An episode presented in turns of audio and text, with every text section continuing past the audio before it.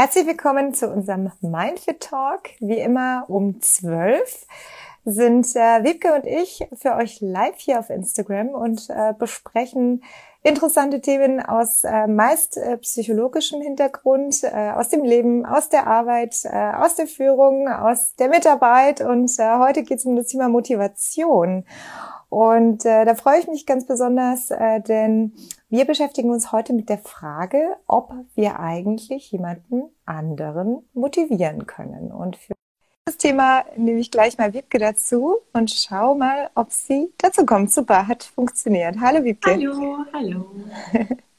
Ich habe es gerade schon angekündigt. Heute sprechen wir über das Thema Motivation und unsere Leitfrage ist, kann ich eigentlich jemanden motivieren? Genau, und ähm, ich glaube, ich sage mal gleich, wir haben gerade schon die Antwort darauf.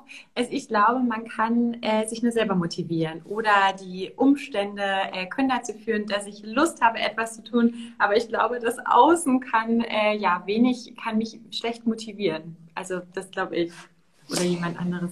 Wollen wir das mal aufteilen, ein, mhm. ein Stück weit aus verschiedenen Perspektiven anschauen? Äh, vielleicht so die, die, einfachste Perspektive, die mir einfällt, wenn es um das Thema Motivation von Menschen geht, ist natürlich die Arbeitsperspektive. Das mhm. heißt, wenn ich beispielsweise ähm, ja einen, einen, Job habe und äh, ich äh, habe vielleicht die Erwartung, mein Chef muss mich motivieren oder ich bin Selbstführungskraft und habe die Erwartung, ich muss meine Mitarbeiter motivieren.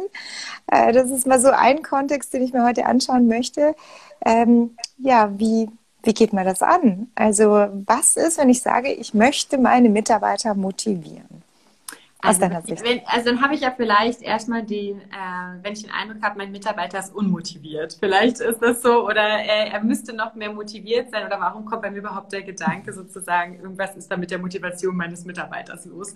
Ähm, das ist ja, oder, und dann haben wir ja schon mal gesprochen, geht es um meine eigene Motivation. Ne? Wie motiviert bin ich eigentlich gerade, wenn ich denke, bei meinem Mitarbeiter ist der vielleicht nicht so äh, motiviert. Also ich würde, glaube ich, mich erstmal fragen, wer ist gerade wirklich unmotiviert? Bin ich das oder ist es mein Mitarbeiter? Und ähm, wenn ich tatsächlich Beobachtungen habe, die dazu, die mich zu dem Urteil kommen lassen, dass ich glaube, hm, vielleicht ähm, will mein Mitarbeiter äh, gar nicht so, wie ähm, ich das einfach brauche. Also wenn man vielleicht auch Motivation so in Engagement übersetzen könnte oder, ähm, oder hat da nicht so den Drive, die Energie, den ich mir wünschen würde als Führungskraft. Und dann wäre es, glaube ich, wichtig, erstmal zu sammeln, warum komme ich denn zu diesem Urteil? Ne? Stimmt das so, stimmt das nicht? Und dann mit dem Mitarbeiter mal ins Gespräch zu gehen, ähm, wie er das auch wahrnimmt oder wie sie das gerade wahrnimmt und ähm, das zu teilen. Und dann ist, glaube ich, das Wichtige, und deswegen ist es, was kann ich da machen? Also ich glaube, das Gespräch zu suchen, meine Beobachtung zu teilen, wenn ich zum Beispiel denke, jemand, die Aufgabe wird nicht richtig erfüllt oder der Erfolg des Unternehmens mhm. ähm, ist vielleicht nicht so gesichert, wie ich das in meiner Verantwortung sehen würde ähm, als Führungskraft und sich dann zu überlegen, was muss passieren, dass das Verhalten sich ändert, dass jemand energetischer ist, dass jemand engagierter ist? Woran mache ich das denn überhaupt fest? Ähm, und das mal zu teilen, weil mein Verständnis von Motivation ist ja vielleicht ein ganz anderes als das von meinem Mitarbeiter. Also das wäre, glaube ich, so, ähm, wären so die ersten Schritte, die ich da einleiten würde, wenn ich irgendwie das Gefühl habe, irgendwie fehlt die Motivation. Genau, du, du bist seit äh, äh, ein paar Jahren auf dem Weg. Du, du bist Führungskraft. Du, ich sage deshalb auf, auf dem Weg, weil man eigentlich immer auf dem Weg ist als mhm. Führungskraft. Und äh, was mich da auch nochmal interessieren würde, ähm, fass mal ganz kurz zusammen erstmal. Du sagst, ähm, ich, ich, muss meine Mitarbeiter motivieren. Nennen wir mal dieses Urteil. Du sagst erstmal, es ist ein Urteil. Mhm. Das ist ein Gedanke. Ich muss meine Mitarbeiter motivieren. Ähm, und ein Gedanke, der sehr klar in eine, in eine Urteilsrichtung geht. Ne? Das mhm. heißt, du hast ja schon ein Bild gemacht. Und ähm, dann sagst du es erstmal zu überprüfen, wahrscheinlich auch aus Projektionszwecken. Mhm. Ne? Also wir Menschen, wir sind ja so ganz große Künstler im Projizieren. Äh, und wenn ich sage, mein Mitarbeiter ist nicht motiviert, sich erstmal in die eigene Nase zu fassen, so habe ich es verstanden, und erstmal zu schauen, wo liegt denn eigentlich vielleicht ein potenzielles Defizit der Motivation? Liegt das wirklich bei meinem Mitarbeiter oder liegt das bei mir oder auch bei mir oder bei beiden. Also so ein Stück weit eine Verantwortung zu recyceln und mal zu gucken, woran liegt es denn eigentlich? Und das schaffe ich, indem ich möglichst viele Beobachtungen sammle. Also weg von dem Urteil, ich muss meinen Mitarbeiter motivieren und hin in eine Interpretation dessen, was ich eigentlich mit Motivation meine. Zum zum ersten Schritt. Also was will ich eigentlich konkret für ein Verhalten sehen? Und dann mal zu schauen, sehe ich das? Und mhm. wenn nein, wo gibt es die Diskrepanz im Verhalten? Und was sehe ich denn eigentlich für ein Verhalten? Meinst du das? Genau, also danke für die Zusammenfassung. Äh, genau, ich glaube, es ist ganz wichtig zu überlegen, was verstehe ich unter Motivation, an welchen Beobachtungen mache ich das fest. Und wenn ich das, mein Urteil kommt ja dann relativ schnell. Ne? Ich, ich muss meinen Mitarbeiter motivieren oder die Motivation fehlt, aber da nochmal den Schritt zurückzugehen ähm, und zu überlegen, woran habe ich das gerade festgemacht oder wann würde ich das sehen, was ist mein Sollzustand und was ist denn tatsächlich gerade auch ähm, der Ist-Zustand. Es gibt sowas, äh, das hatten wir auch schon mal besprochen, wir zwei zumindest. Es gibt sowas bei sehr erfolgreichen Führungskräften oder Führungskräfte, die ein sehr hohes Erfolgspotenzial haben, eine hohe Leistungsmotivation haben. Also alles Faktoren, die sozusagen sehr stark mit dem Erfolg in Verbindung stehen. Die haben sowas, das nennt man Hochstapler-Syndrom. Mhm. Vielleicht können wir darüber noch mal kurz sprechen, was das denn eigentlich ist, weil das fand ich sehr, sehr spannend. Genau, also wir ähm, wissen, es gibt äh, zwei, also es gibt zwei Tendenzen, die beide in einem Urteil verschoben sind. Das eine ist zu sagen, ich ähm, unterschätze meine eigene Leistung, meine eigenen Fähigkeiten und habe immer das Gefühl über mich selber, ich bin ein Hochstapler. Also sowas wie, so gut bin ich vielleicht gar nicht oder ähm, habe ich den Erfolg wirklich verdient oder äh, ich habe Angst, dass jemand entdeckt, dass ich eigentlich inkompetent bin oder so. Also und das sind, äh, und das ist häufig assoziiert mit Leuten, die eigentlich erfolgreich sind, äh, wo man sagen würde, Zahlen, Daten, Fakten sprechen dafür, dass sie keine Hochstapler sind, sondern es wirklich äh, erarbeitet haben, da clever sind, am richtigen Platz vielleicht einfach auch sind.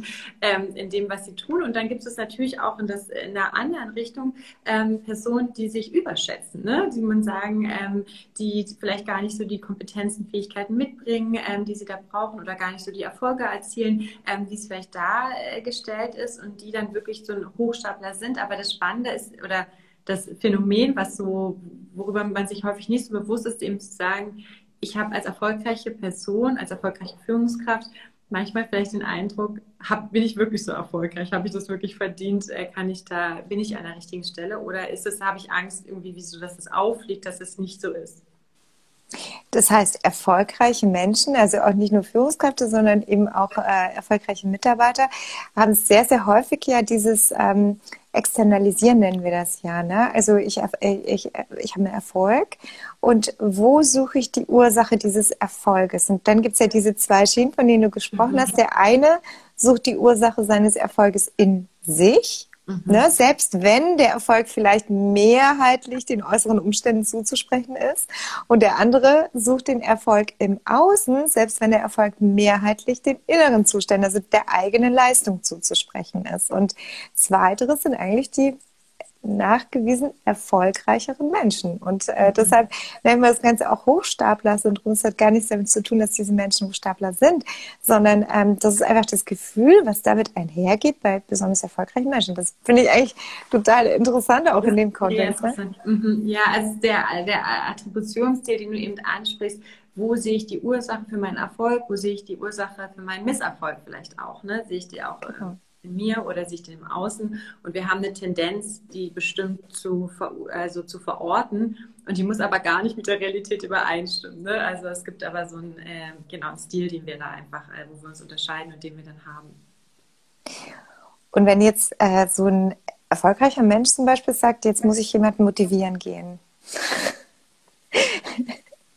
also, das ist ja, ich glaube, also was vielleicht nochmal davor steht, warum habe ich so eine Überzeugung, ne, dass ich sage, ich muss andere äh, motivieren und ähm, ich glaube, dass, woher kommt sowas? Es gibt viel Literatur, die auch sagen, ähm, dass man, dass die Führungskraft häufig die Ursache ist, warum Mitarbeiter wechseln, ne, oder liegt es mhm. immer am Chef oder, und das, wenn man solche Informationen zum Beispiel auch kennt oder liest, Studien dazu liest, dann, dann entsteht vielleicht so ein Satz wie, ich bin verantwortlich für die Zufriedenheit meines Mitarbeiters. Wenn mein Mitarbeiter nicht motiviert ist, dann muss ich was machen, um meinen Mitarbeiter zu motivieren. Und ähm, was kann aber dazu führen, dass ich A, weiß ich immer noch gar nicht, was motiviert eigentlich meinen Mitarbeiter ähm, und B, was kann ich denn wirklich machen, um das zu verändern, wenn, es gibt ja ganz verschiedene Motivationstheorien ne? und eine davon ist, und die ist eben in unserem äh, Kontext, glaube ich, auch gut verordnet, zu sagen, jeder macht ja was, um sich bestimmte Bedürfnisse ähm, zu erfüllen. Und das heißt, ich als Führungskraft kann maximal eine Strategie sein, die dazu beiträgt, dass ein Bedürfnis sich erfüllt. Mhm. Aber ich kann nicht das Bedürfnis sein, sozusagen als Führungskraft und auch nur einen Teil dazu beitragen. Ne? Und das würde eher dann verordnen in zum Beispiel ähm, also von Herzberg gibt es ja auch so eine, was sind Motivationsfaktoren, was sind Hygienefaktoren. Mhm. Und ist meine Führungskraft zum Beispiel, ob ich eine gute Beziehung zu der habe, eine vertrauensvolle Beziehung, man sagt, man kann offen über Fehler sprechen, man kann gemeinsam lernen, man ähm, genau, ist, ist funktional miteinander, ist das nicht vielleicht eher ein Hygienefaktor? Wenn der nicht da ist, bin ich total unzufrieden, als dass das wirklich ein Faktor ist, der mich jetzt motiviert. Ähm, weil was ist, wenn meine Führungskraft wechselt? Bin ich dann mhm. sofort unmotiviert oder, oder wenn ich mal krank ist? Oder, mhm. ähm, ja. Das heißt, wenn die Motivation, also vielleicht nochmal diese Motivation zu trennen, ähm, dass man sagt, ähm, es ist nicht die Aufgabe einer, einer Führungskraft oder äh, wir können es ja auch, auf, also wir können es vom Kontext ja auch ausweiten. Ne? Also man kann sich ja auch gegenseitig motivieren im Freundeskreis. Mhm. Ähm, in der Partnerschaft. Ja. In der Partnerschaft. Ne? Und mhm. ähm, da geht es ja gar nicht darum, dass man sagt, der eine muss jetzt die Bedürfnisse des anderen erspüren oder mhm. erraten oder ne, das, das ist immer so schnell in diesem Topf mit, äh, ich muss jemand anders motivieren zu etwas ähm, oder der muss meine Bedürfnisse erspüren, erraten, sondern wirklich zu sagen, okay, ähm, eigentlich muss schon jeder selber die Verantwortung übernehmen für seine Bedürfnisse und ähm, wenn ihm oder ihr was fehlt zum Beispiel, dann auch was zu sagen. Ne? Also dass auch beispielsweise der, der, der Mitarbeiter oder im Kollegenkreis, dass man sich da offen begegnet und, und äh, diese Bedürfnisse auch austauscht, so, sowas. Ne? Mhm. Ne? Ja, genau. Also das ist, glaube ich, diese also wir sagen, jeder ist für sich, jeder, die Motivation eines jeden ist sehr individuell verschieden so, ne? Und äh, das, was ich quasi machen kann, ist zu gucken, dass jeder Mitarbeiter auch anspricht, wenn ihm etwas fehlt. Also sollte es jetzt mhm. wirklich etwas geben, wo man sagt, das ähm, frustriert mich gerade so sehr, mhm. was ist das dann? Und ähm, was, was müsste dann sein, dass sich das vielleicht wieder auch verändern ähm, würde, ne? Oder meine Erfahrung ist zum Beispiel auch, wenn so eine äh, wenn ich den Eindruck habe, dass die Motivation vielleicht fehlt, dann fehlt es vielleicht einem Mitarbeiter auch darum, wie kann ich die Aufgabe denn lösen? Also es ist eine mm. Überforderung, die damit ähm, drinsteckt und ich deute, ist deswegen ich deute, mein Urteil ist, der macht das nicht, aber er weiß vielleicht gar nicht, wie er es macht äh, oder wie er es machen kann und äh, da einfach aufzupassen, wie final bin ich mit meinem Urteil und bin ich nicht in der Führungskraft eher im Gespräch mit meinem Mitarbeiter, um zu verstehen, worum es denn gerade geht und wie kann ich denn quasi, wenn ich denke, ich muss sie motivieren, wenn der zum Beispiel gerade selber gar nicht weiß, was er hat oder was er braucht oder äh, wir haben auch viel darüber gesprochen, manchmal auch eine Bitte nach einer Strategie ähm, ist gar nicht das, was er wirklich braucht. Also wenn wir auch sagen, was motiviert mich, ist es Gehalt, ist äh, als mhm. externer Faktor. Ich möchte mehr mhm. Gehalt. Dann sage ich, ich gebe dir mehr Gehalt. Aber ist das, hat es irgendwas verändert? Und wir wissen ja, dass es ganz kurzfristige ähm, Effekte mhm. auch hat. Ne? Also es gibt eine bestimmte ähm, Gehaltsgrenze, wo man sagt, ab dem Gehalt steigt dann auch die Zufriedenheit eigentlich gar nicht mehr, sondern ähm, das, ja, wir sind wieder da. ja, ähm, genau, und wenn die ähm, und dann geht es mal gar nicht mehr darum, sondern häufig, und das hast du auch schon mal gesagt, geht es dann vielleicht um Wunsch nach Anerkennung, nach Wertschätzung, ähm, der eigentlich dahinter steckt. Und genau, ja. Genau, bleiben wir bei dem Beispiel ne? und nehmen wir auch gerne mal die Führung, ähm, ist, ja, ist ja absolut in Ordnung oder zum Beispiel auch aus Mitarbeitersicht. Der Mitarbeiter sagt, ähm, ich möchte mehr Gehalt. Mhm. Äh, was, was, äh, was machst du da so in der Praxis? Kannst du da mal so ein paar Einblicke geben? Was, was machst du mit? Also, wenn jemand kommt und sagt, was er möchte mehr Gehalt, dann ist, glaube ich, immer erstmal die Frage, was, wie viel denn, was erfüllt sich dann da, also was meinst du denn? Also auch so der Wunsch nach einer Beförderung, der vielleicht dann, ne, wir haben auch so, wenn es um, um Positionen ja. geht, die mit was, was erfüllt sich dann? Ist es wirklich der Titel? Ist es der Status?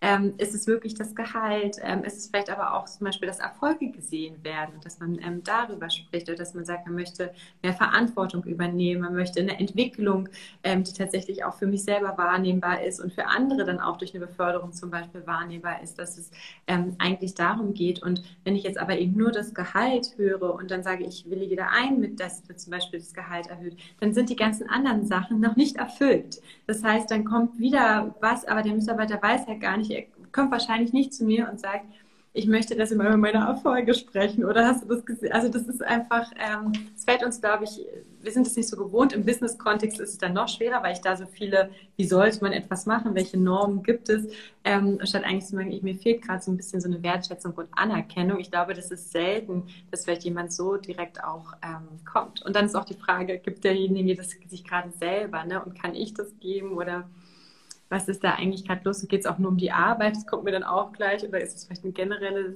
Lebenssituation gerade auch bei dem Mitarbeiter?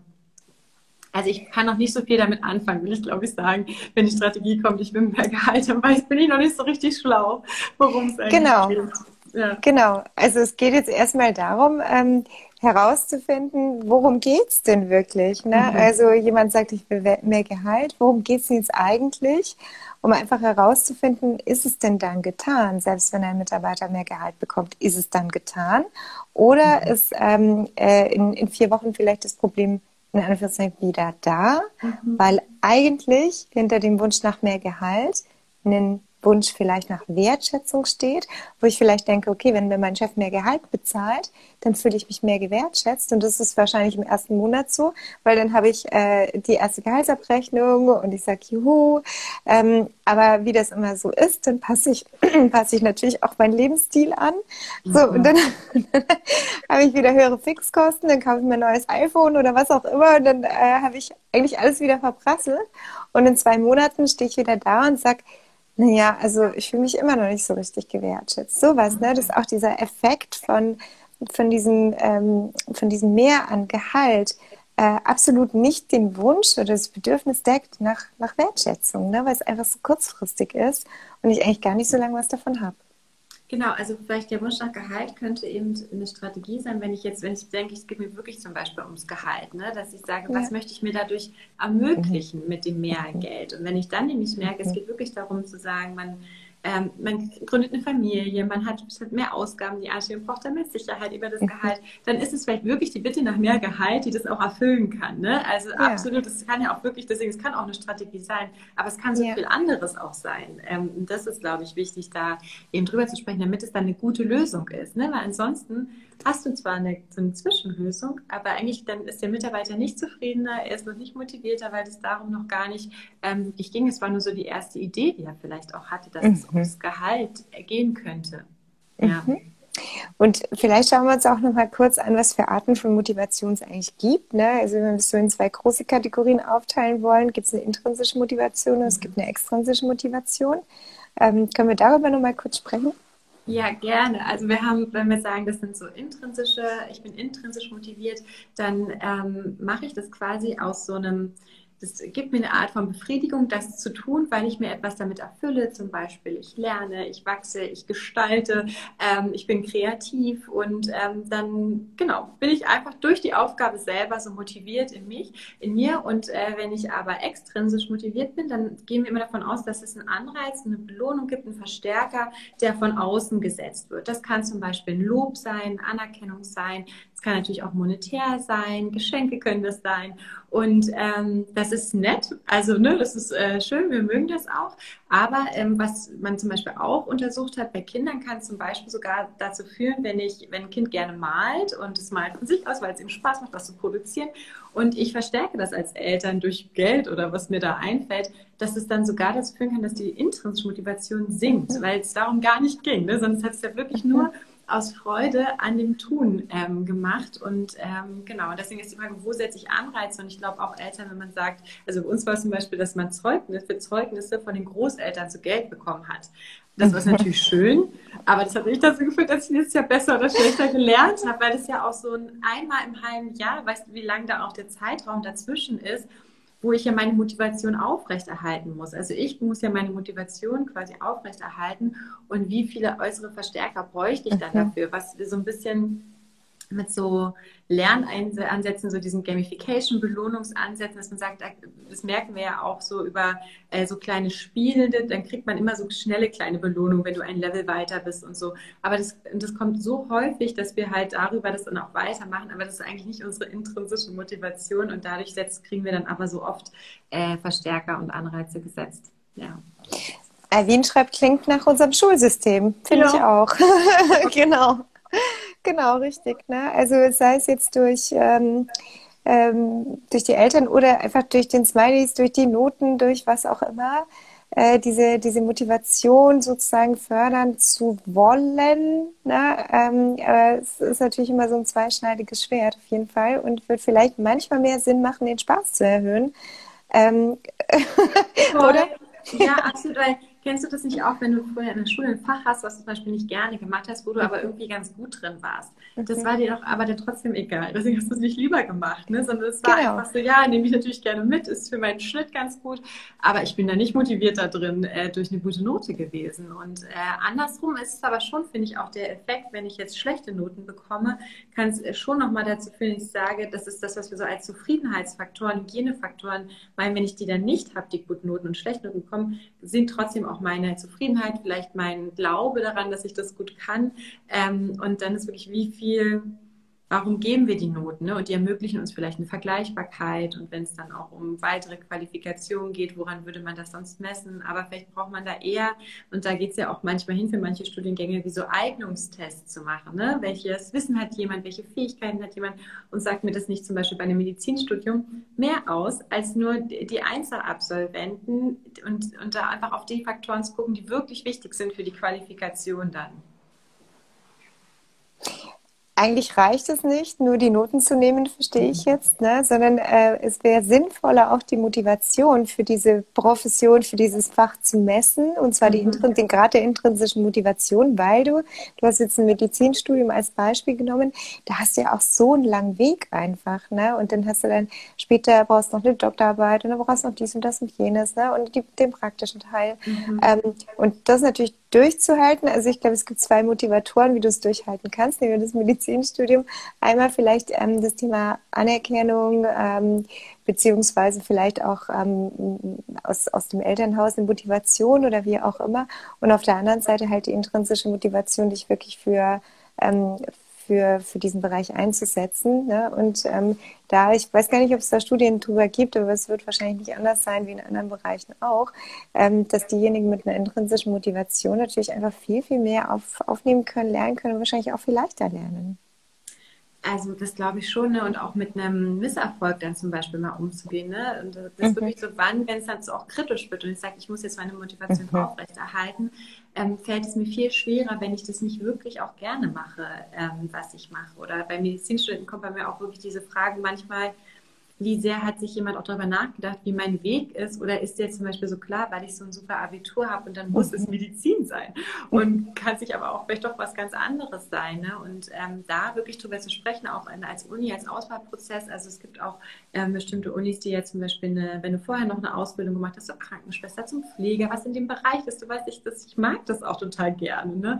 Und ähm, will das jetzt auch wirklich weitergehen, diesen Weg? Und ist nicht das auch wirklich ein guter Indikator dafür, dass jemand das erfolgreich ähm, abschließen Sie neben natürlich anderen ähm, Faktoren, die dazukommen, zu sagen, was für eine, ja, was, was an Wissen brauche ich, an Fähigkeiten, um dieses Studium auch erfolgreich zu absolvieren. Ne? Ich glaube, da ist eben die Motivation alleine reicht da auch mhm. nicht, sondern äh, andere Fähigkeiten sind natürlich auch notwendig.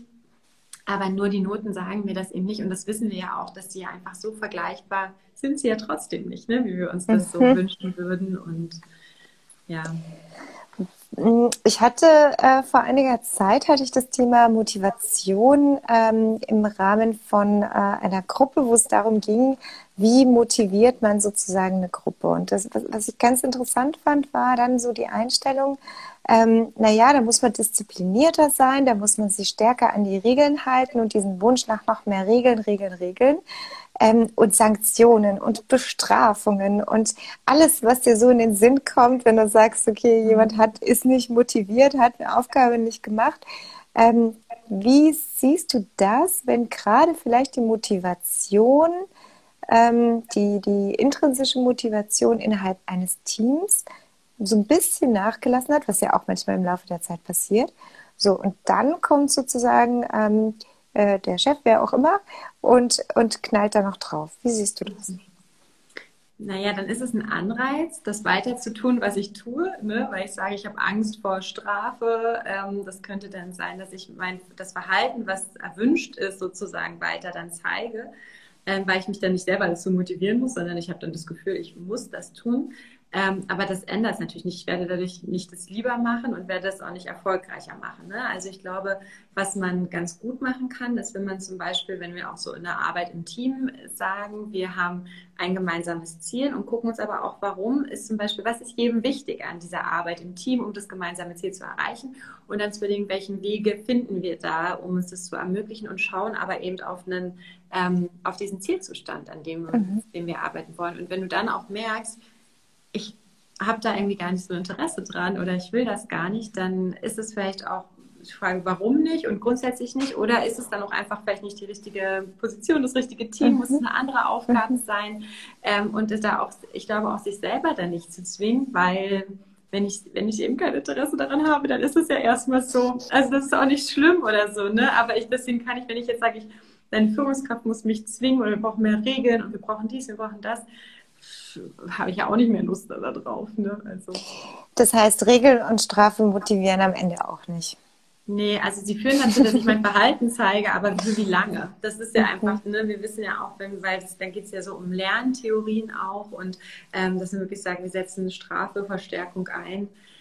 Aber es passiert zu viel in uns und in unserem Kopf und, und, unserem Gefühlsleben und so, als dass wir wirklich sagen, es ist einfach nur Strafe, Verstärker, Verhalten zeigt sich, aber wir sind ja keine Roboter. Also das ähm, funktioniert halt leider mhm. so nicht. Ja. Mhm. Das heißt, eigentlich ist es total schwer, jemanden zu motivieren. Genau, also eigentlich kann man ja gar keinen jemanden motivieren. Ja. Ne? Sondern wirklich, ich glaube, jeder kann nur schauen, mache ich das gerne, was ich mache und warum mache ich das gerne, was erfülle ich mir damit und ähm, wenn ich dann, kann ich eine Bitte an jemanden haben, ne, dass er dazu führt, dass ich denke, ich mache es gerne, aber der, das liegt schon in mir selber. Mhm.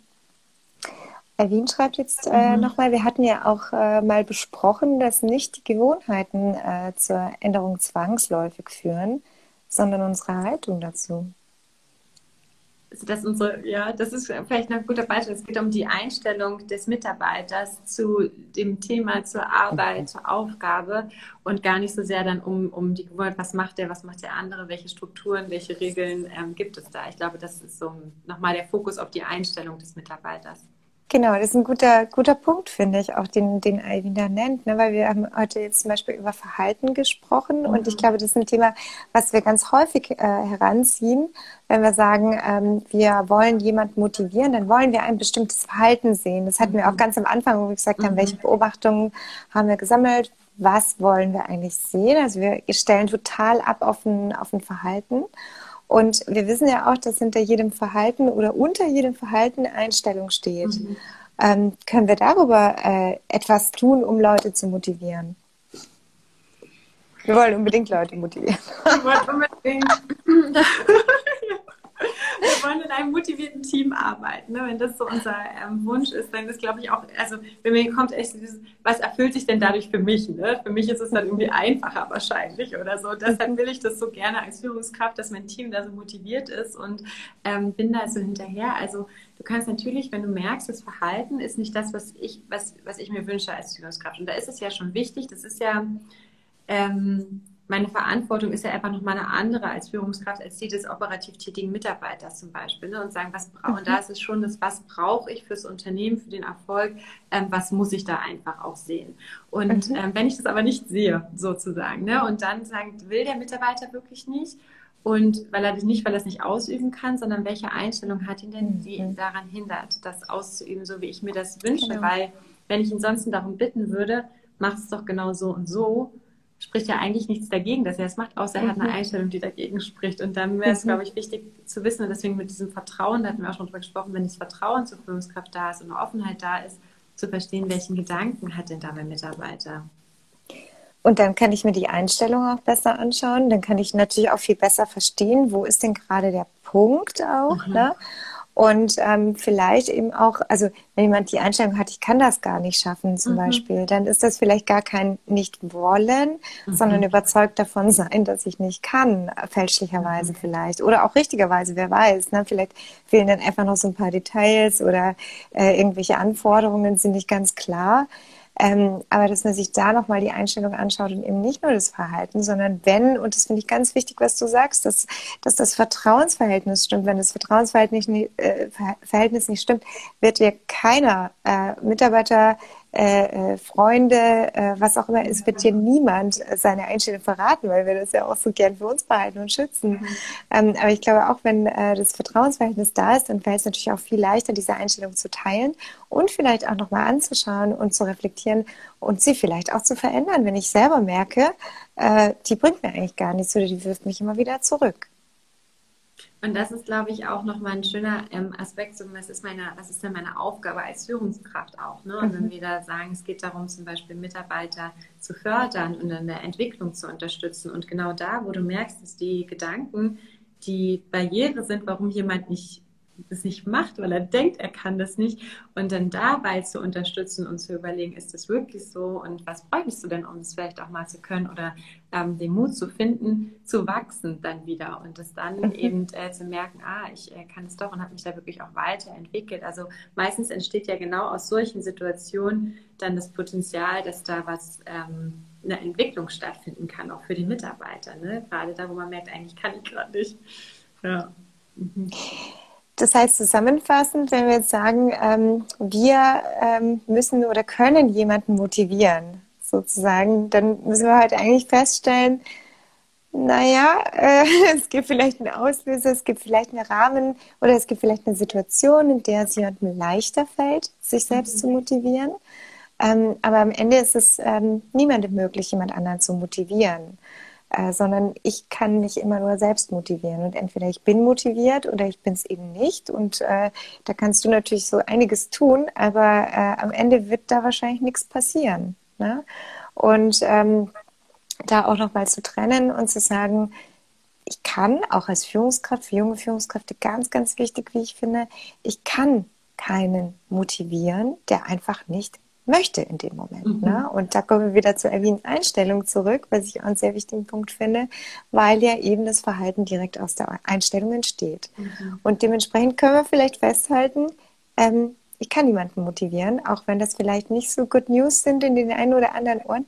Mhm. Aber äh, ich kann natürlich hinschauen, ich kann unterstützen, ich kann helfen beim Wachstum und kann das als Wachstumspotenzial sehen, zu spiegeln, zu reflektieren oder reflektieren zu lassen, äh, über Beobachtungen auch äh, Verhalten zum Beispiel zu zeigen. Manchmal ist das ja gar nicht so richtig bewusst. Mhm. Ähm, und dann auch äh, ein riesen Wachstumspotenzial für jemanden anstoßen. Das ist, was ich kann. Ne? Aber ich kann nicht jemanden motivieren zu etwas, was er nicht möchte wir gesagt, das sind vielleicht auch nicht so gut News. Irgendwie gibt es, äh, für mich zum Beispiel war die Erkenntnis, ähm, dann eigentlich hat es eine Ruhe gegeben, weil es dann klarer okay. Es wird dann einfach klarer. Ich muss, kann nicht mehr, sonst bin ich am Rennen die ganze Zeit und, äh, und das ist schon so, ne, ich versuche mein Bestes und spreche und gucke, um was braucht jemand und was brauche ich und was braucht das Unternehmen.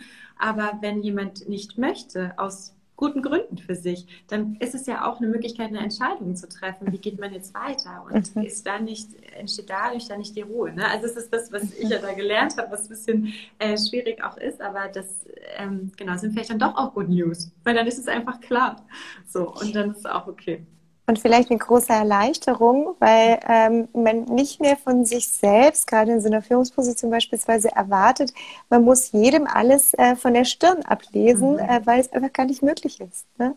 Genau, oder auch wie groß wird mein Team dann, ne? Und, mhm. und es ist nicht wirklich die, ähm, über so Verantwortung sprechen, mhm. zu sagen, jeder schaut darauf, dass er die Bedingungen hat, äh, unter denen er da gut arbeiten kann. Mhm. Ähm, und das liegt aber in der Verantwortung vom Einzelnen. Ja. Ja. Hervorragend, dann würde ich sagen, ähm, machen wir für heute äh, Schluss und sind morgen wieder äh, live um 12 hier. Hat mir sehr viel Spaß gemacht, Wiebke. Ich äh, bin jetzt sehr motiviert auf jeden Fall. Ich hoffe, du und ihr alle auch. Ja. Und äh, wir sehen uns dann morgen wieder. Danke fürs Zuschauen. Dankeschön. Tschüss. Tschüss.